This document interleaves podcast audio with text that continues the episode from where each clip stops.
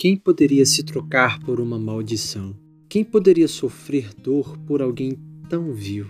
Quem poderia levantar quem não lhe deu a mão e aceitar com todo amor aquele que lhe cuspiu? Quem poderia se doar sem que ninguém notasse? Quem poderia ver o que com os olhos não se vê?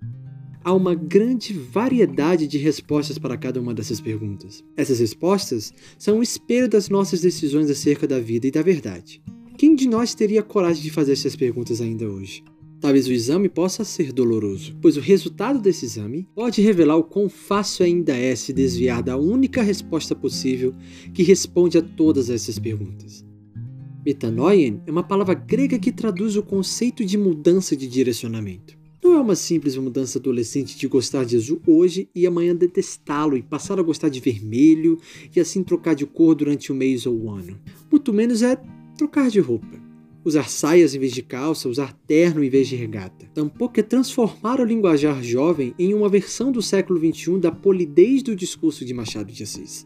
Não podemos encontrar metanoien apenas nessas manifestações externas. Talvez uma maneira de o compreender é voltarmos nossos olhos para a animação japonesa chamada Rurouni Kenshin, ou Samurai X, como ficou conhecido no ocidente. O personagem de Nobuhiro Watsuki, chamado Himura Batosai, carrega uma marca de ser um dos maiores assassinos samurai da história do Japão. Contudo, Himura decide abandonar sua vida assassina e some por um tempo, até retornar como um andarilho. Sua espada, que ora lhe conferia poder de tirar vidas, se transforma em uma sakabatou, uma espada de lâmina invertida, o deixando incapaz de matar qualquer um no primeiro golpe, a não ser que ele queira. E Rimura nutre um desejo sincero e verdadeiro de nunca mais matar alguém.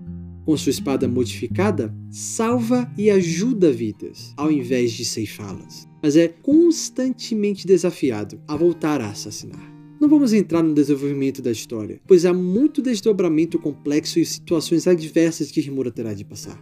Contudo, a lição que parece estar nas entrelinhas é que a metanoien deste samurai é mais do que o desejo de parar de matar, mas a luta constante de trazer vida e servir os outros com o dom que recebeu. Não é abandonar suas capacidades inatas que lhe trouxeram prestígio um dia, mas torná-las servas da servidão ao outro e da prática do amor. É isso que é metanoia. Isso é muito similar a alguma das respostas das perguntas que iniciaram este episódio. Tomemos uma, à guisa de exemplo. Quem poderia levantar quem não lhe deu a mão? Provavelmente você pensaria ser um amigo, alguém que você ama, alguma figura paternal ou maternal, quem sabe até alguém que você admira muito. Sim, eles seriam capazes de fazer isso. Mas pense que você talvez seja o inimigo destas pessoas. Seriam estes capazes de se colocar na sua frente e se entregar para a morte no seu lugar?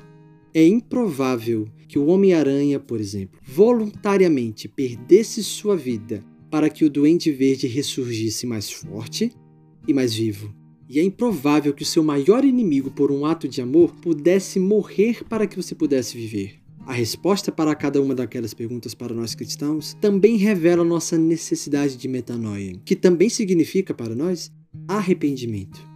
Se não fosse necessário a nós, então estaríamos perdidos, pois nossa natureza imperfeita e inacabada precisa constantemente se lembrar daquilo do que escreve Paulo na carta aos Efésios. Aquele que furtava, não furte mais. Antes, trabalhe, fazendo com as mãos o que é bom, para que tenha o que repartir com o que tiver necessidade. Quem poderia se trocar por uma maldição e sofrer dor por alguém tão vil? Cristo. Quem poderia levantar quem não lhe deu a mão e aceitar com todo amor quem lhe cuspiu? Jesus.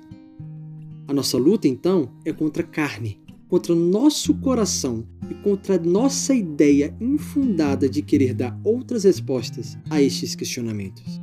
Que possamos depender da graça, somente da graça, para podermos vencer esse inimigo persistente. E como diz Lutero, que Deus nos ajude.